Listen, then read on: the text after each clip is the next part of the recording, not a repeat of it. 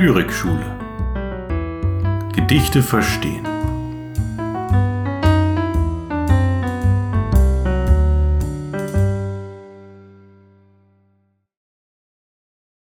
Friedrich von Logau des Krieges Buchstaben.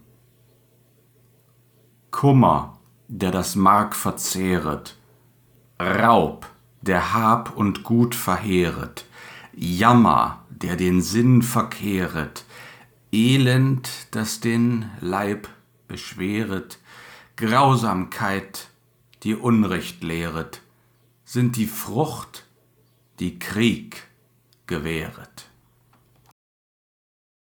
Und damit herzlich willkommen zur heutigen Folge der Lyrik Schule. Mein Name ist Johannes Thiele und für alle, die diesen Podcast zum ersten Mal hören, es geht hier darum, Gedichte deutscher Sprache vorzustellen, sie vorzulesen und dann auch zu interpretieren, Ideen für ihre Deutung und Analyse zu liefern. Dabei sind die Folgen manchmal wie die heutige thematisch orientiert, manchmal sind sie einem einzelnen Text gewidmet, manchmal vielleicht auch einem Autor oder einer Autorin. Wie ich festgestellt habe durch Zufall, ähm, ist dieser Podcast mittlerweile älter als ein Jahr. Die älteste Folge, die ersten Folgen, die habe ich ja als kleines Bündel rausgebracht. Das waren die ersten fünf Folgen und das war Anfang April letzten Jahres. Und das heißt, mittlerweile ist der Podcast ein Jahr alt und geht jetzt ins zweite Jahr. Ich habe auch ähm, viel vor für dieses zweite Jahr. Ich habe auf jeden Fall vor, mir wieder Gäste einzuladen. Das Ziel ist äh, insgesamt drei oder vier Gäste im Jahr zu haben. Das wäre eine, eine tolle Zahl. Ähm, für die Zuhörer ist das vielleicht nicht ganz so verständlich, aber das so nebenbei mit zu organisieren und aufzunehmen, zu schneiden und so weiter, ist insbesondere mit Gästen nicht ganz einfach. Ich bin hier ja kein professioneller Podcaster, der das beruflich macht, sondern jemand, der hier als Laie mit seiner Technik sitzt und ähm, die Aufnahmen für sich sozusagen als, als Hobby macht. In erster Linie bin ich Lehrer am Gymnasium für Deutsch und Philosophie. Naja, gut, also das wird dieses Jahr auf jeden Fall noch kommen. Es werden Folgen mit Gästen kommen. Darüber hinaus, ähm, zu dem Zeitpunkt, da diese Folge veröffentlicht wird, hat in Niedersachsen zumindest schon das Deutschabitur stattgefunden. Das wird hier geschrieben am Mittwoch, den 27.04. Das bedeutet, ich weiß dann auch schon, welche Texte dort ähm, geprüft wurden im Grundkurs und im Leistungskurs. Und ich tippe einfach mal ganz stark, dass dort auch Gedichte vorkommen werden. Und für den Fall, dass da Gedichte vorkommen, habe ich mir schon überlegt, dass die nächste Folge mit hoher Wahrscheinlichkeit diesen Texten gewidmet sein wird. Für den Fall, dass dort diesmal keine Gedichte drankommen, werde ich mir etwas anderes überlegen. Gut, soweit zur Planung. Und jetzt kommen wir zur heutigen Folge. Einen Text habe ich bereits vorgetragen, es ist allerdings nicht der einzige. Die heutige Folge ist nämlich, kann man sagen, aufgrund der aktuellen Zeitläufte einem Thema der Lyrik gewidmet, das einen unbedingten Realitätsbezug Bezug besitzt. Und anders als Lyrik sonst mitunter ist äh, dieses Thema viel stärker appellativ ausgerichtet. Das heißt, es zielt darauf, eine Wirkung ähm, zu erreichen. Es sind Gedichte, die mit ihrer Sprachgewalt etwas in der Welt bewirken möchten. Ein Umdenken, ein Bedauern vielleicht, eine Aktion. Es sind politische Gedichte, deren Thema der Krieg ist und der Aufruf zum Frieden. Antikriegslyrik könnte man das nennen. Und das ist auch eine Gattung, die, wie das anfangs gelesene Akrostichon belegt, keinesfalls ein Phänomen des 21. oder auch nur des 20. Jahrhunderts ist. Nein, große Kriege hat es in Europa und namentlich in Deutschland schon früher gegeben. Der Dreißigjährige Krieg zwischen 1618 und 1648 hat die Literatur des 17. Jahrhunderts, also die Barockzeit, maßgeblich geprägt und ihr ein Thema gegeben.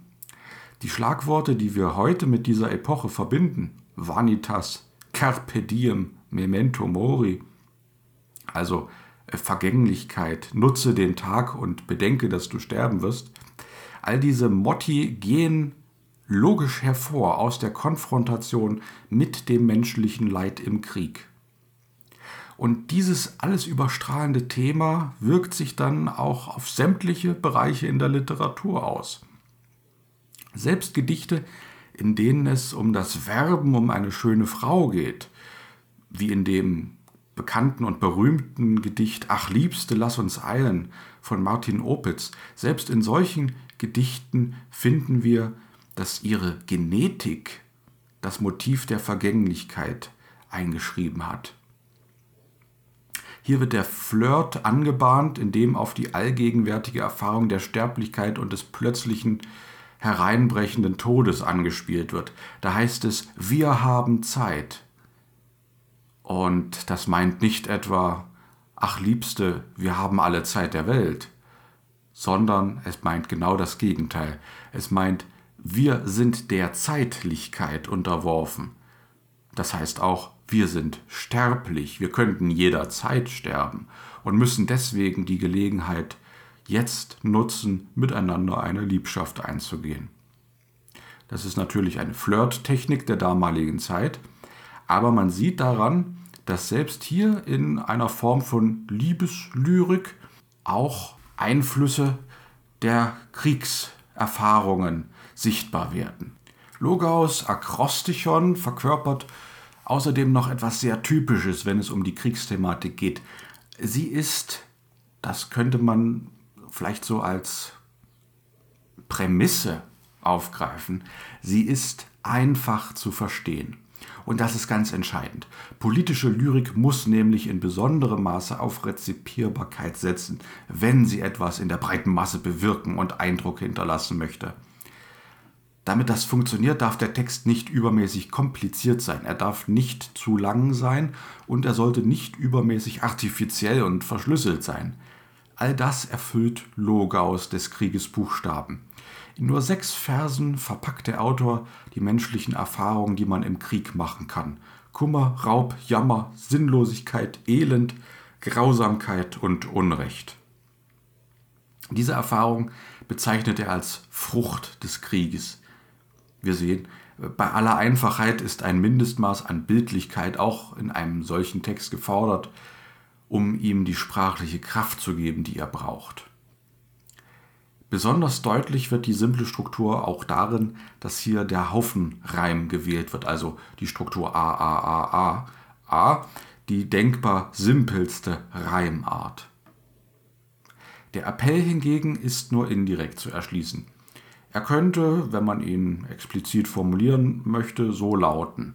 Seht her, so schlimm ist er, der Krieg, und deswegen sollten wir alles tun, um ihn zu beenden. Allerdings mag das eine sehr heutige Lesart sein, denn für die Menschen damals war der Krieg ein fester Bestandteil der Welt. Viele Autoren haben länger im Krieg als im Frieden gelebt. Die Vorstellung, pazifistisch tätig zu werden, also mit einem Text wirklich den Krieg irgendwie beenden zu können, das war wahrscheinlich eine kaum denkbare Vorstellung. Und so geht es eher um genaue Beschreibung. Die Beschreibung eines Lebensgefühls und die Beschreibung der unaussprechlichen Abscheulichkeiten des Krieges. Auch Andreas Gryphius hat nach diesem Prinzip gehandelt, als er 1636, also mitten im Dreißigjährigen, sein Gedicht Tränen des Vaterlandes verfasste. Das werde ich jetzt als nächstes vortragen. Kleiner Hinweis noch, alle Texte sind wie immer in den Show Notes nach oder mitzulesen. Andreas Gryphius Tränen des Vaterlandes Anno 1636. wir sind doch nunmehr ganz, ja, mehr denn ganz verheeret. Der frechen Völker Schar, die rasende Posaun, das vom Blut fette Schwert, die donnernde Kartaun, hat aller Schweiß und Fleiß und Vorrat aufgezehret. Die Türme stehen in Glut, die Kirch ist umgekehret, das Rathaus liegt im Graus, die Starken sind zerhauen, die Jungfern sind geschänt, und wo wir hin nur schauen, ist Feuer, Pest und Tod, der Herz und Geist durchfähret. Hier durch die Schanz und Stadt rinnt allzeit frisches Blut. Dreimal sind schon sechs Jahre, als unser Ströme Flut von Leichen fast verstopft, sich langsam fortgedrungen. Doch schweig ich noch von dem, was ärger als der Tod, was grimmer denn die Pest und Glut und Hungersnot, dass auch der Seelen Schatz so vielen abgezwungen. Ja, dieser Text geht wirklich unter die Haut, möchte ich meinen. Gryphius Text ist komplizierter als der von Logau. Es handelt sich um ein Sonett, was man sofort erkennt, wenn einem der Text optisch vorliegt. Zwei Quartette, zwei Terzette, eine Zäsur in der Mitte und Langverse, also sechshebige äh, Jamben, das sind Alexandriner, also ganz klassisch. Das Sonett ist zur damaligen Zeit eine der populärsten Gattungen und Gryphius nutzt diese Form meisterlich, um hier dieses Thema zu fassen. Im ersten Quartett beschreibt er dabei den Ist-Zustand, den er und seine Zeitgenossen gerade erleben. Daher auch die erste Person Plural. Wir sind verheeret, heißt es da. Die ganze Bevölkerung leidet also unter dem Krieg, dessen Werkzeuge in der Folge aufgezählt werden, Schwert und Kartaune. Äh, eine Kartaune ist ein großes Vorderladergeschütz, also eine Kanone, die damals als Waffe zwar schon nicht mehr ganz neu war, aber vielleicht niemals zuvor in den Dimensionen des Dreißigjährigen angewandt wurde. Zudem wird der frechen Völker Schar genannt, womit wohl gemeint ist, dass damals auf dem Gebiet des heutigen Deutschlands Söldnerheere aus ganz Europa kämpften, also die frechen Völker. Deutschland selbst war damals noch eine Ansammlung aus kleineren und kleinsten Staaten und kein einheitliches Gebilde. Kleinstaaterei, ein Flickenteppich war das. Aber hier litt man eben auch am meisten unter dem Krieg. Hier war das Schlachtfeld und Schlachthaus Europas. Insbesondere die Zivilbevölkerung, die den Plünderungen der Armeen ausgesetzt war, litt in besonderem Maße unter diesen Kriegen. Diese Armeen waren darauf angewiesen, ihre Vorräte und auch ihre Kriegsbeute der Bevölkerung abzupressen. Das war sozusagen für die einfachen Soldaten dann auch der Sold. Ja, man nahm sich, was man plündern konnte. Und so wird der letzte Vers, hat aller Schweiß und Fleiß und Vorrat aufgezehrt, vielleicht verständlicher. Die Menschen waren einfach am Ende und das zum einen psychologisch, sie konnten einfach nicht mehr. Auf der anderen Seite waren aber auch die Vorräte erschöpft. Es gab zur damaligen Zeit dann auch Missernten und wenn man überhaupt Vorräte hatte, dann lief man immer Gefahr, dass diese wiederum geplündert wurden. Weiter geht es im zweiten Quartett. Die Perspektive erweitert sich hier in gewissem Maße und sie äh, wendet sich von der Bevölkerung auch hin zu Institutionen und größeren Städten. Denn auch diese stehen in Brand und selbst die Kirchen werden nicht verschont, sondern auch diese werden ebenfalls zerstört und geplündert. Die Kriege werden sogar im Namen des Glaubens geführt. Männer sterben in diesem Krieg, und die Frauen müssen das Schicksal der Vergewaltigung ertragen. Gryphius wendet hier ein Mittel an, das typisch für politische Lyrik ist. Er emotionalisiert. Und das muss man ja auch tun, wenn man eine Wirkung erzielen möchte. Es reicht hier nicht allein über den Verstand zu gehen, man muss auch über die Emotionen gehen. Und von diesem schrecklichen Anblick, den er schildert, werden dann auch Herz und Geist durchfahren. So ist seine Formulierung. Das heißt, er hm, sagt es auch nochmal ganz explizit, er spiegelt sozusagen die gewünschte Wirkung der Emotionalisierung. Es geht weiter in den beiden Terzetten und da, das ist ganz typisch, ähm, findet nicht nur eine formale Zäsur, sondern am Ende auch noch eine inhaltliche Zäsur, also ein Umschwung statt. Zunächst wird resümiert, dass das oben beschriebene Elend bereits dreimal sechs Jahre andauert, dass man also im 18. Jahr eines fortwährenden Krieges lebt. Das Blut der Opfer wird hyperbolisch als ein steter Strom von Blut beschrieben. Die Berge der Leichen drohen die Flüsse zu verstopfen. Das ist zwar natürlich etwas übertrieben, verdeutlicht damit aber, wie schlecht es steht. Das letzte Terzett vollführt nun die schon angekündigte gedankliche Wendung. Denn nun wird die These aufgestellt, dass alle diese Gräuel, diese weltlichen Gräuel, nicht das Schlimmste am Krieg sind. Viel schwerer wiegt hingegen der Verlust der Seelenschatz. Das ist ein alter, heute nicht mehr so gebräuchlicher Genitiv und bedeutet also so viel wie der Verlust des Schatzes der Seelen oder der Verlust des Seelenschatzes. Was damit genau gemeint ist, lässt Gryphius hier im Unklaren. Für die damaligen LeserInnen mag die Bedeutung auch ganz klar gewesen sein. Wir müssen heute an der Stelle etwas interpretieren. Als Deutung bietet es sich vielleicht an, dass hier der Verlust an Moral betrauert wird. Das würde ich als Idee jetzt einfach mal vorgeben. Ähm, die Umstände der Zeit bringen im Grunde jeden Menschen dazu, alles zu tun, um das eigene Überleben zu sichern.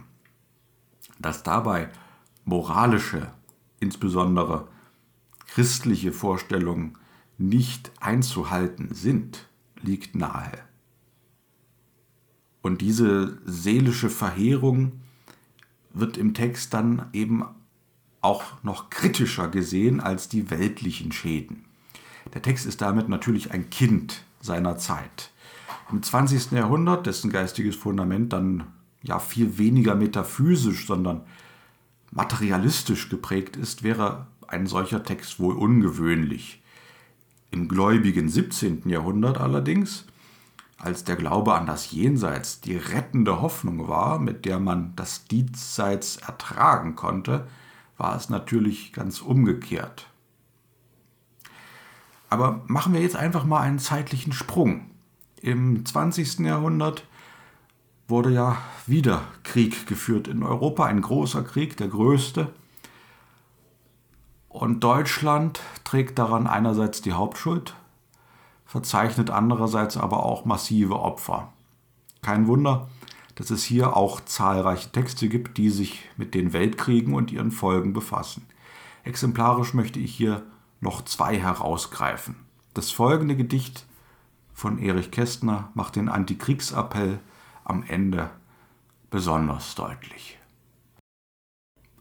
Erich Kästner Verdun viele Jahre später. Auf den Schlachtfeldern von Verdun finden die Toten keine Ruhe. Täglich dringen dort aus der Erde Helme und Schädel, Schenkel und Schuhe.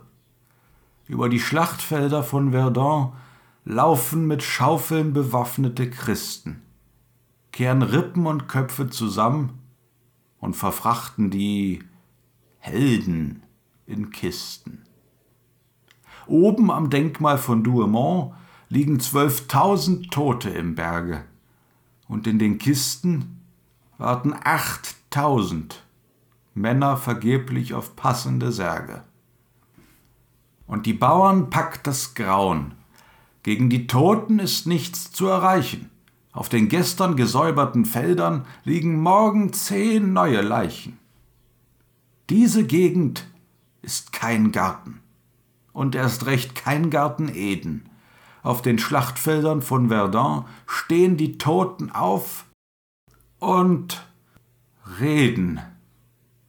Zwischen Ehren und gelben Blumen, zwischen Unterholz und Farnen greifen Hände aus dem Boden, um die Lebenden zu warnen. Auf den Schlachtfeldern von Verdun wachsen Leichen als Vermächtnis. Täglich sagt der Chor der Toten, habt ein besseres Gedächtnis. Verdun. Das ist der Inbegriff für die großen Materialschlachten des Ersten Weltkriegs, für das Verheizen von Tausenden und Abertausenden Menschenleben und das ohne damit etwas bewirkt zu haben. Die Schlacht um Verdun dauerte viele Monate und muss unvorstellbar schrecklich gewesen sein. Geschützfeuer, Salven von Maschinengewehren, Granaten und Minenexplosionen rund um die Uhr, ohrenbetäubend. Dazu die Entbehrungen der Front, die Angst vor dem Giftgas, der Geruch der Leichen, die im Niemandsland zwischen den Stellungen verwesten. Ein Trauma. Kein Wunder, dass Kästner dieses Ereignis zum Anlass genommen hat, um seinen schaurig mahnenden Text zu gestalten. Alles läuft in diesem Text auf die letzten Zeilen hin. Die Spannung erhöht sich immer mehr. Zunächst machen sich die unzähligen toten Helden bemerkbar. Die Wortwahl ist hier wohl nicht ganz zustimmend gemeint. Sie machen sich bemerkbar, indem ihre Körper und Uniformen immer wieder auf den Feldern gefunden werden. Kein Wunder wurden doch zahllose Menschen durch die Explosionen zerfetzt oder bei lebendigem Leib verschüttet.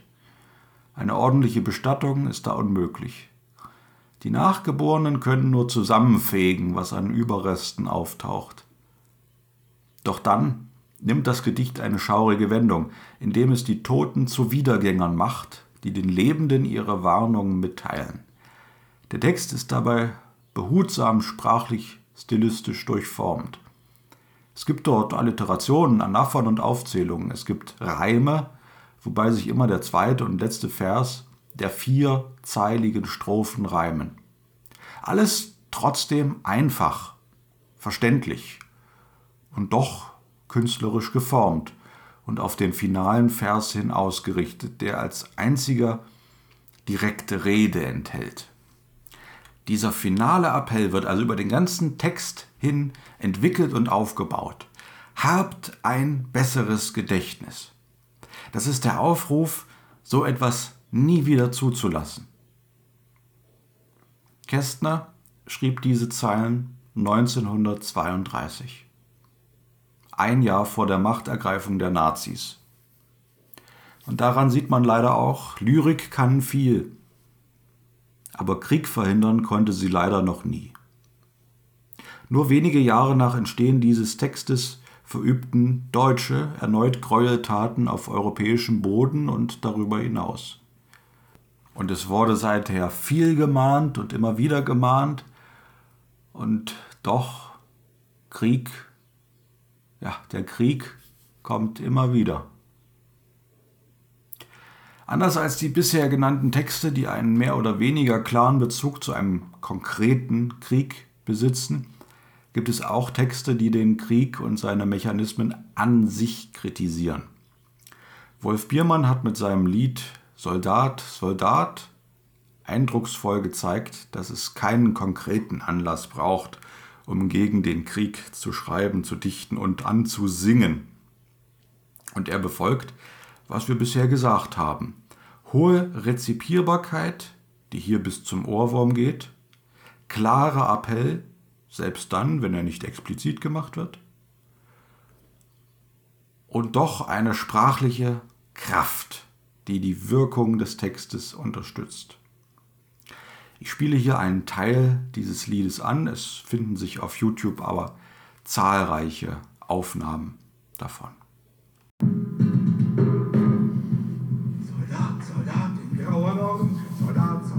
In Uniform, Soldat, Soldat, ihr seid so viel. Soldat, Soldat, das ist kein Spiel. Soldat, Soldat, ich finde nicht. Soldat, Soldat, dein Angesicht. Soldaten sehen sich alle gleich lebendig und als leicht. Soldat, Soldat, wo geht das hin? Soldat, Soldat, wo ist der Sinn? Soldat, Soldat, der Krieg. Soldat, Soldat, gibt es kein Sieg. Soldat, Soldat, die Welt ist jung. Soldat, Soldat, so jung wie du. Die Welt hat einen tiefen Sprung. Soldat am Rand steht so. Biermann weiß, es gibt nichts Gutes, was aus einem Krieg hervorgehen kann, abgesehen vielleicht von der Befreiung von den Nationalsozialisten. Das Gefährliche bei dieser Einschränkung ist allerdings, dass sie missbraucht werden kann, wie wir es gerade in der Ukraine erleben. Putin nennt diesen Angriffskrieg eine Operation zur Befreiung von den ukrainischen Nazis.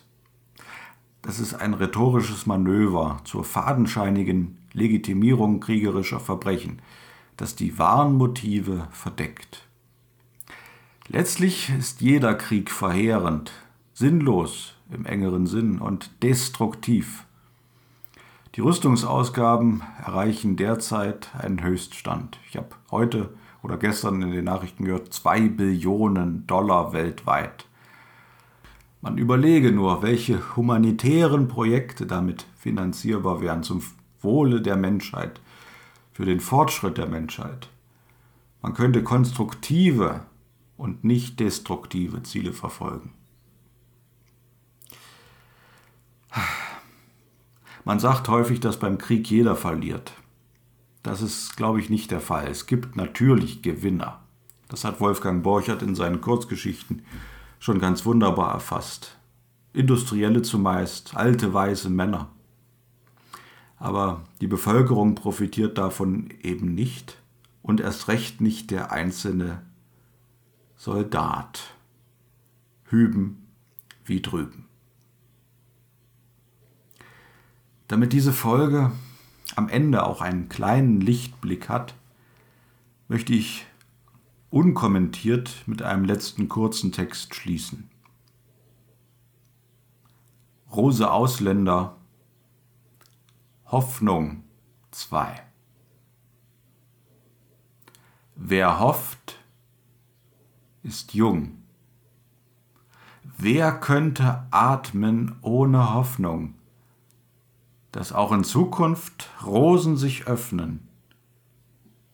Ein Liebeswort, die Angst überlebt. Und damit bin ich am Ende für die heutige Folge. Ich danke wie immer recht herzlich fürs Zuhören und sage bis zum nächsten Mal.